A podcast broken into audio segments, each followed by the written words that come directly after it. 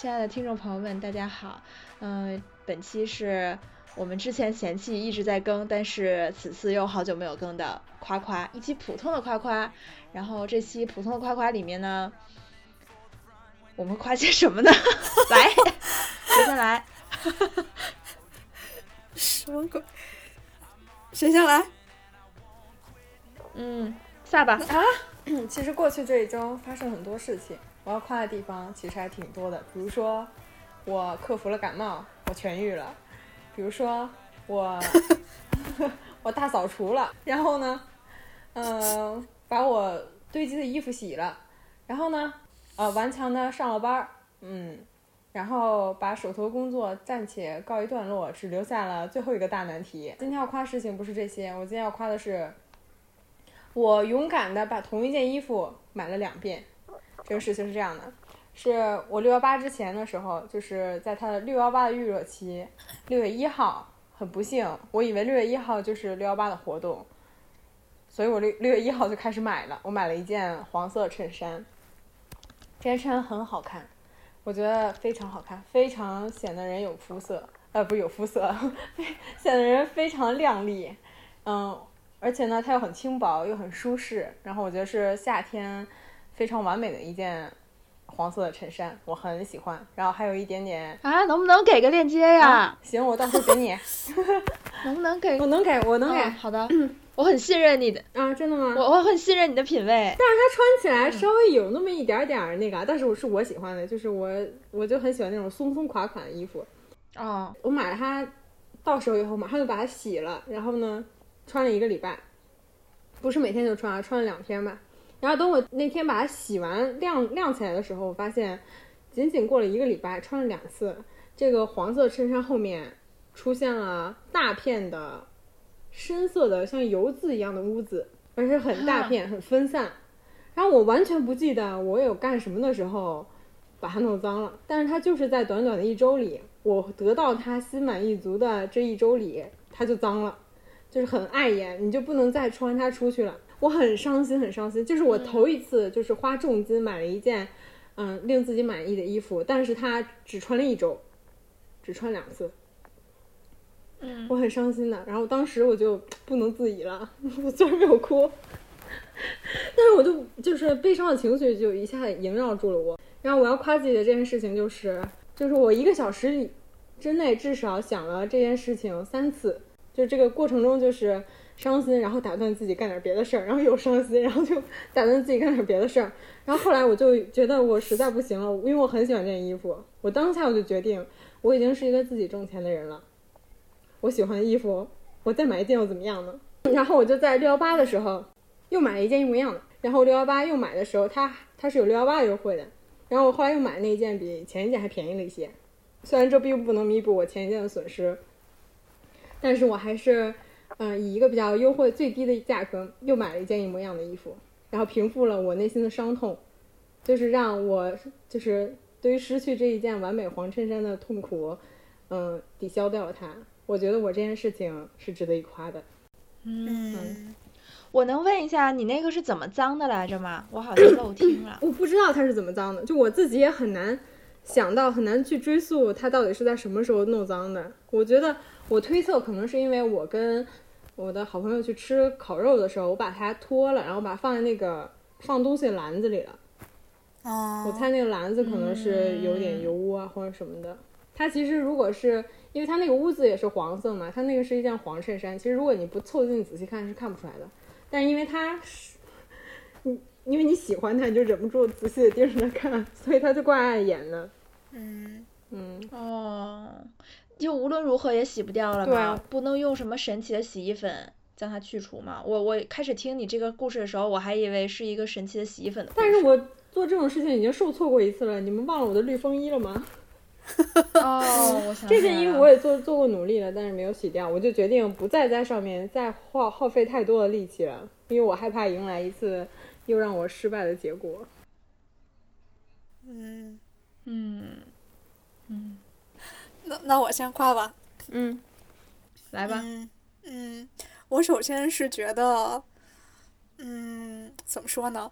有一件衣服能让你能让你牵肠挂肚到这个地步，你不仅因为拥有它而感到幸福，还因为它脏了就痛苦到这个地步。我觉得这首先是一件非常 已经是很幸很幸了。对很幸运的事情。嗯，首先说明这件事情给你带来。虽然痛苦也很多，但我觉得这个幸福感是你一开始获得它已经是很很幸运的一件事儿了，这首先嗯值得一夸。其次是嗯大头，我留给米笑说吧，我就说最后一点，我觉得你看你最后这个居然还是一个吸取教训的故事，因为你。嗯，在决定不在他身上耗费那么多时间，是因为你之前的那件绿风衣。嗯 我觉得，嗯，对，说明你还从上次事件中吸取了教训，这件事情是很完美。对，我就说这么多吧。中间嗯大头留给米笑说。为什么中间大头大头是什么？你怎么回事儿？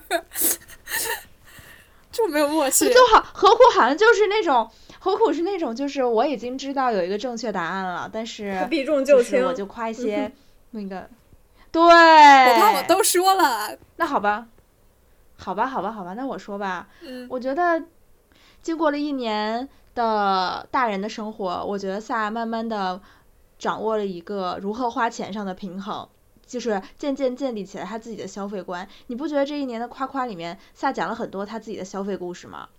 嗯，对啊，就是他，我记得他好像讲过嗯买花儿、买单车，然后之前什么将消费控制到两千块钱以内，嗯、嗯还有什么自己带奶茶，嗯、种种吧，还有什么做早餐。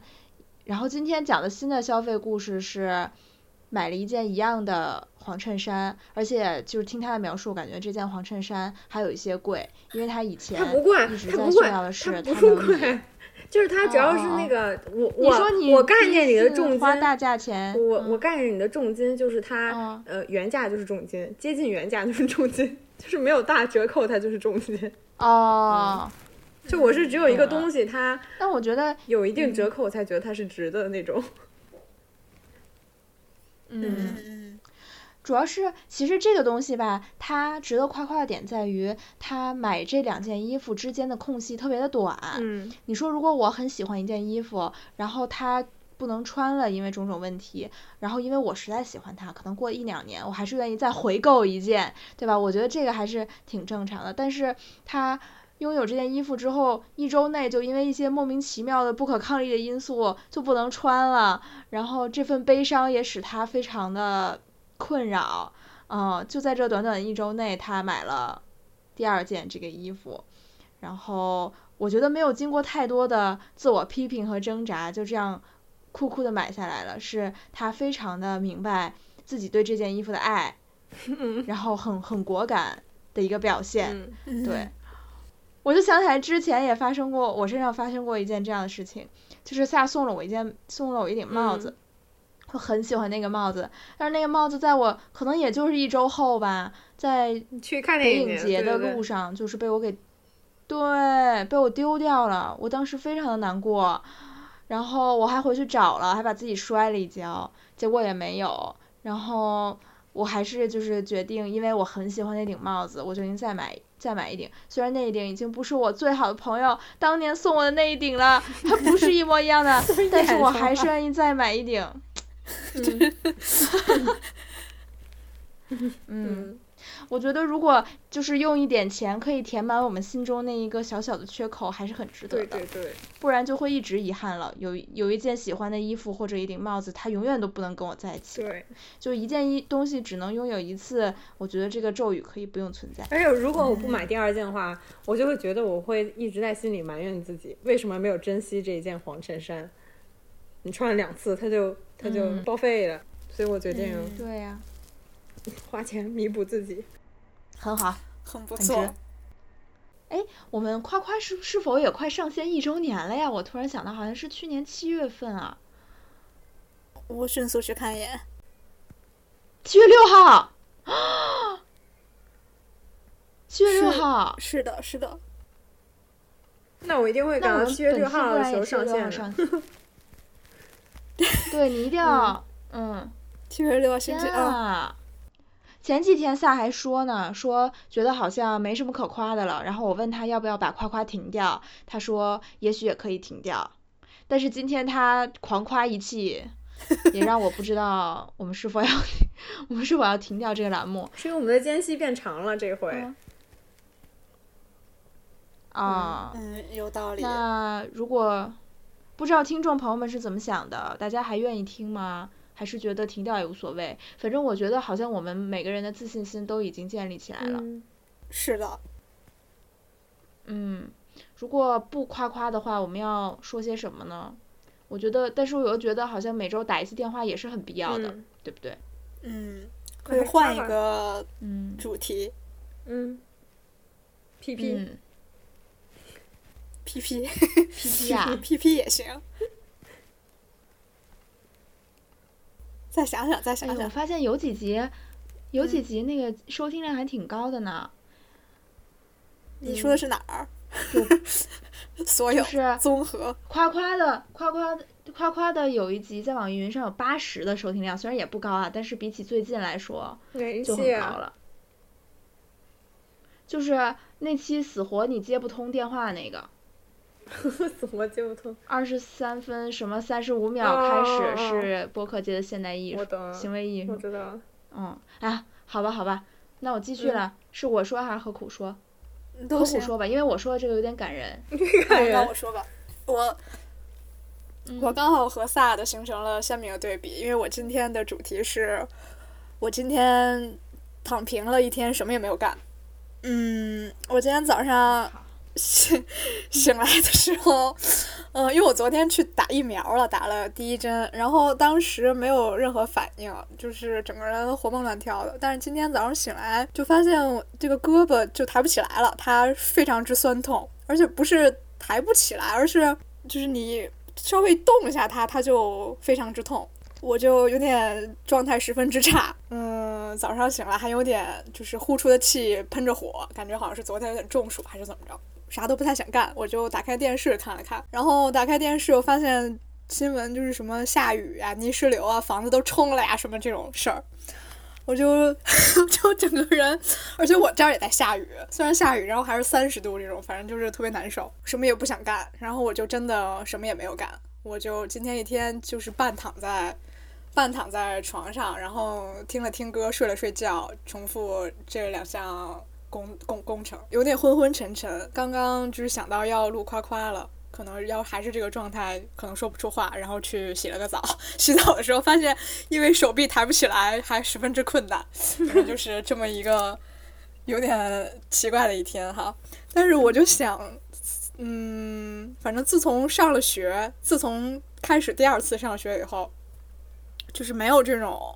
时间了，以前上班的时候还有那种周末就是我的，我就是啥也不想干，我就可以不干的那种，嗯，心态。现在上学的时候呢就没有了，就是因为你下周要要可能要呃发这些表，所以你。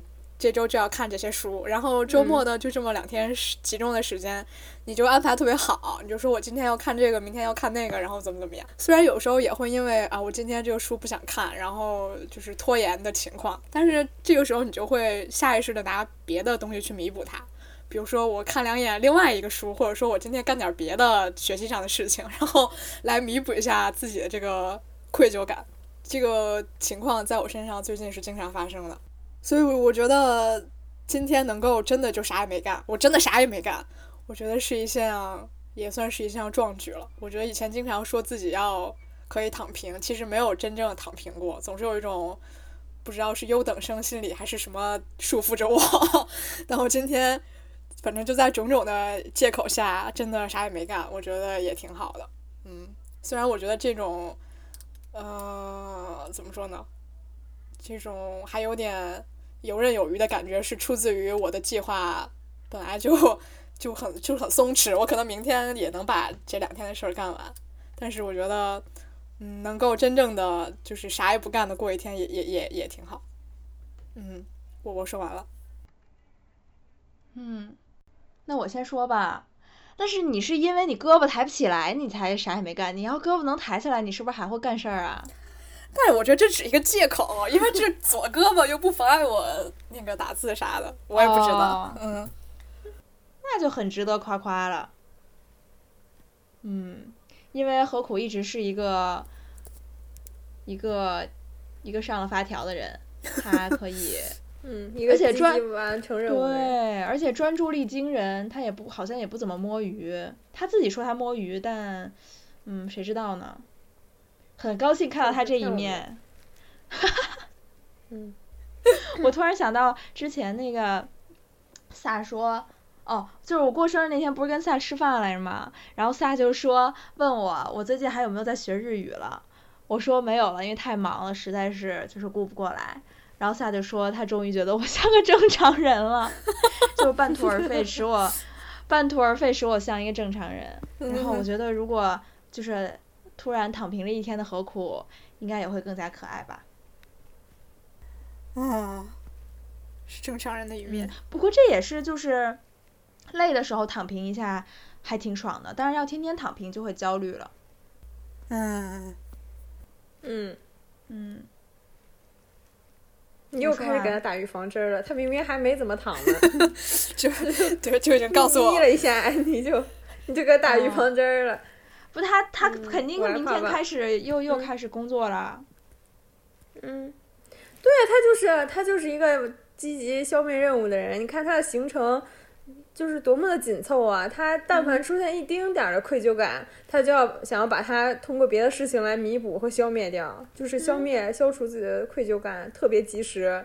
我就觉得这，嗯，哎，太不像一个正常人了。但是这就是何苦的魅力。这就是何苦在高中的时候坐在第一排可以激励我写晚自习写作业的动力，就是他一直非常焦急的在写作业，非常用那种不爽的感觉，不停的一直在抖着腿，一边 夸夸夸的那种消灭作业的感觉。高中嗯作业，对对对，他就是一直那种专注力很强的那种人。然后你看他哦虽然说今天嗯、躺平了一天，而且这个躺平还是事出有有因的躺平，不是平白无故的躺平，他依然说自己可以按时完成任务。嗯，这说明什么？说明他完全有资格躺平，这不叫躺平，这叫休息，计划之中的休息。对，躺平是我不想干了，我不想搞了，我要逃避。今天就这样吧，爱他爱咋咋地的，就躺了，那叫躺平。他这不叫，他啥事儿也没耽误，这怎么能叫躺平呢？这是过于谦虚了，让我这几个正常人有一点不开心。开始骂骂了。对这个，但是他就说明他有这个好习惯嘛，就是他任何事情都是用非常细致的安排和规划，把他们放在该有的位置上，然后没有任何差错，嗯，嗯可以游刃有余的完呃实现自己这个躺平的间隙，而且他也说了他，嗯，就是他这个他从职场人到学生的这个状态。变化的非常自然，而且就是很清晰。他非常清楚的认识到自己，嗯、就又回到学生状态以后，是被下一周的任务不断推着走的。所以他有那种把自己每一天都安排的稳稳当当，嗯的那种使命感。然后他还在这个状态下坚定不移的消灭自己的愧疚感。然后今天他确实也实现了没有愧疚的躺平了。我觉得这是。嗯，很完美的计划经的又一次成功。嗯，哎，你这么说，我就觉得自己是有点病，就是怎么说呢？怎么说呢？就是每次我我当我觉得我是破罐破摔，然后啥也不想干了的时候，我觉得可能是自己的潜意识做一个判断，就是我觉得我今天歇了，我也可以完成任务。所以嗯，就是每次这种破罐破摔，最后你并没有真正的对对破罐破摔，对对，所以我就想知道，就是其实是一种计划中的破罐破对摔。，我就嗯很想什么时候可以真的就是破罐破摔一次。啊，嗯，唉，这种人到了职场上就是累死的下场。是不是？因为当所有人都可以 是，当大家有人撒手不干，然后你一直在坚持的时候，你就干活吧。啊，嗯，嗯，行吧。当牛这是一种。警告。当你再入职场时，千万嗯不要如此的靠谱了。嗯，我觉得挺好的，这样就是何苦至少与拖延症这些烦恼无缘了。我觉得他这个体质，嗯，但这也是一种强迫症嘛。嗯，是的，嗯，这嗯倒也是。嗯但是他已经可以咋说？呃，西安就是他其实是消灭了一些不必要的愧疚感了，已经完成了这个任务了，嗯，因为他今天没有愧疚感的实现了躺平。嗯是的，还是其实这样是好的。要是真的撒手不干了，他可能嗯这样心里会很像正常人。对呀、嗯嗯嗯，那我说吧，嗯。我们迅速的结嗯。束，就是我，我哭吗？那我要拿个纸吗？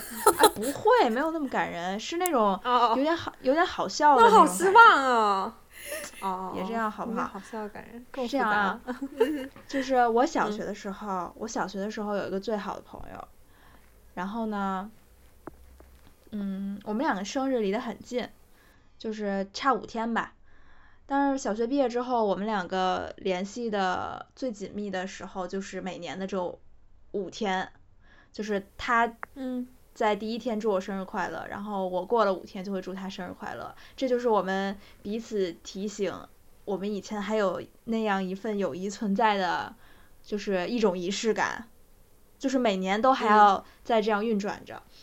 然后呢，今年他过生日那天，我其实特别忙，然后我其实就是我从零点开始我就知道，哎呀，今天我那个朋友要过生日了，但是我我就是忍住了，我想到这件事情就想给他发生日快乐的那个手，我就是一直想要等到我下了班，就是完全不会有什么事儿来老找我的时候，我再跟他说话，然后可以就是安安心心的跟他聊两句那种。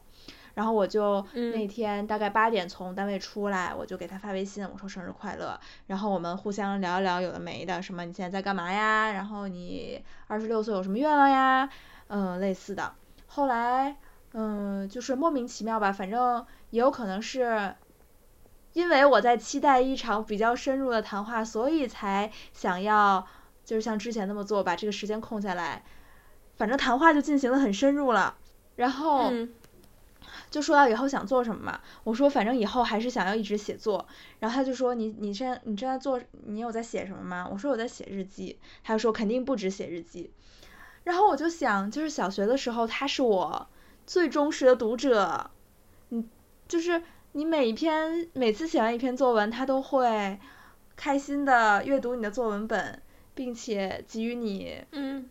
崇崇拜的星星眼，就是你也知道小学的时候就哦。就人家写不出什么好东西嘛，但是就是他他我们现在聊起这件事儿来，然后他还会说我是他小学的时候特别崇拜的人，就哎就是嗯、我天，然后呃确实爱你爱的很深。嗯。然后我就把我的公众号发给他了，我就觉嗯。得他因为小的时候他一直是我的读者，我觉得我没有，我不应该瞒着他，就是他是一个出柜的好时机，我应该把这件事情告诉他，告诉他我还在坚持写东西，以及他仍然是，以及我写的东西仍然对他是开放的，我就是想向他表达这样一个意思。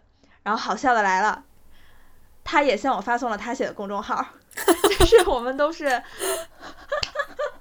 大家应坦诚相待了。对，没有没有自己在朋友圈里面那种，呃，自我推销的行为，就是都是悄悄的写，然后在这样一个特殊的日子里面互相袒露了一下，嗯，我还没有看他的文章，我就打算等我能静下心来的时候好好的看，嗯嗯，嗯，就是这样一件事情了，我首先要夸的是米笑特意空出来时间这一点，因为他已经说了嘛，这个是他们两个长久以来的一种仪式感。但是我们大家都知道，一件事情如果重复的太多次，就变成一种差事，就很很想，比如说他这种非常忙的时候，可能就很想应付过去，随便说几句这种，因为毕竟跟人进行一个深入的聊天和对话，还是很耗费时间和精力的。但是他仍想坚持他跟他这位好朋友的嗯独特的连接，他想要空出时间来跟他说话，嗯，这是很用心的，然后也是嗯，就是我们虽然不是那位当事朋友，但是我们会觉得米笑这个朋友做的非常非常不赖。嗯，然后第二点是，嗯，就是相互袒露自己的爱好，就是自己专注的事情。我觉得就是说明这个聊天就真的像米笑所说的是很深入的聊天，就是能给人相互之间，嗯，给对方一些力量和鼓，就是鼓励。我觉得好朋友之间能进行这样的对话也是非常必要的，然后也是很可贵的。他们在嗯分分离了这么久，是是很久没有见对吗？也不是面对面聊天对吧？嗯，对，很久在没有很久没有见面这种情况下，能进行这种对话就很很好，让人很羡慕。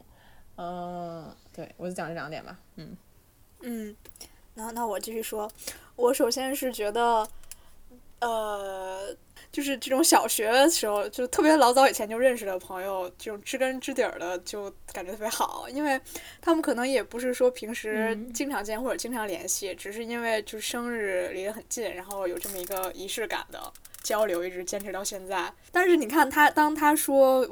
当米笑老师说他还在坚持写写写写东西、写日记的时候，对方就马上就说你肯定不止在写日记。我觉得就是这种可能从那个时候就积累起来的这种了解，现在还就是还存在，嗯我觉得就挺就是挺让人让人嗯感动的，嗯。然后还有就是因为我们这个号做的时候，就是说不不基本上就不让三次元的认识的人知道嘛，对吧？虽然后来和读那个听众朋友成为了三次元的朋友，就是也也也有过这种情况，但是就基本自己是不在、不会暴露自己的身份的哈。但我觉得米笑老师这个当机立断的就把自己的就把这个号发给他，我觉得也说明他很信任这位朋友，就很感人。嗯，我说完了。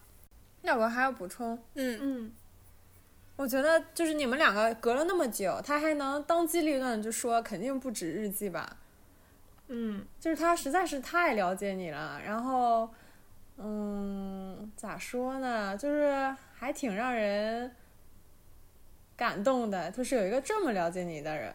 如果如果我我想了一下，如果是我的话，你跟我说你除了写日记，你你在写日记，我肯定就就会单纯认为你只是写日记，我不会想到你肯定还有别的探索，就说明他不仅了解你的爱好，他也了解你这个人本身。就是你一个你是一个什么样的人，我觉得就是他可能比我了解你了解的深入多了。虽然你们已经那么长时间没有面对面的，有很长时间亲亲密的接触了，嗯，这真是很让人震惊且感动的事情。嗯，我当时其实也就是心中一动，而且而且刚刚何苦说了这个这个细节的时候，我我都有点就是感动了。嗯，嗯，他现在的写作会不会也是因为 从小是你的读者，而对他有一些影响呢？我想到这里，就又不不自觉露出了姨母笑。那就应该感觉是那种女孩子间的那种 哦，非常亲密的影响。嗯、天呐，我就是少女漫画女主角。哎，我觉得她 她本来也是，她本来也是很有表达欲的人。嗯嗯，嗯，但是反正还说你要空出时间来专门去读嘛，说不定你也很珍惜他呀。嗯，对呀、我就觉得很很感动，就是咋说呢，就感觉好像，因为我俩真的是每几乎每年也就这五天会说两句话，其实平时也不见面，虽然也在一个城市吧，只能说北京实在是太大了，但是这可能是借口，忙也是借口，对不起。但我就是他，嗯，我还是觉得那种小的时候的彼此的了解和情感，嗯，很真实的延续到了现在。然后你看，其实虽然我没说什么感人的话啊，但是我的行为就很感人呀，就说明我很珍惜这份友谊，对吧？嗯嗯，嗯，好啦我现在觉得米笑老师在夸夸这一部分有点自我意识过剩。啊，为什么呀？就开始自夸了是吗？对，最后最后自己来了一段。实在是有些沉浸在这个故事里了，简直就是电视剧的桥 桥段。确实是，嗯，很棒的故事。嗯，嗯，希望能带给大家一些一些力量。行了，我又自我意识过剩了，来来，咱们快结束吧。那 你别挂心，就那么一说，啊，别往心里去。怎么了？什么不挂心啊？你们夸的不是真的吗？我当真了。是真的，是真的。哦哦哦哦！我说你说刚刚自我意识过剩，心。哎嗨嗨，我一直是这样一个人。对对对。来，咱们 结束吧。那 嗯，祝夸夸这个栏目一周岁生日快！夸夸一周岁，来，鼓掌鼓掌鼓掌。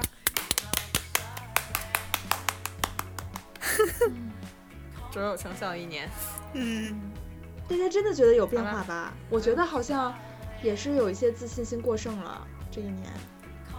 那也是该停了，是不是？再夸下去。但其实大部分时间，我们也就是你说出这个故事来，你就知道自己哪哪里值得被夸了。我们更多的还是在延伸一些其他的事儿吧。嗯嗯嗯。也许以后换一个角度吧。嗯嗯，好好的，那就祝大家夏天快乐，我们下期再见，拜拜，拜拜，拜拜。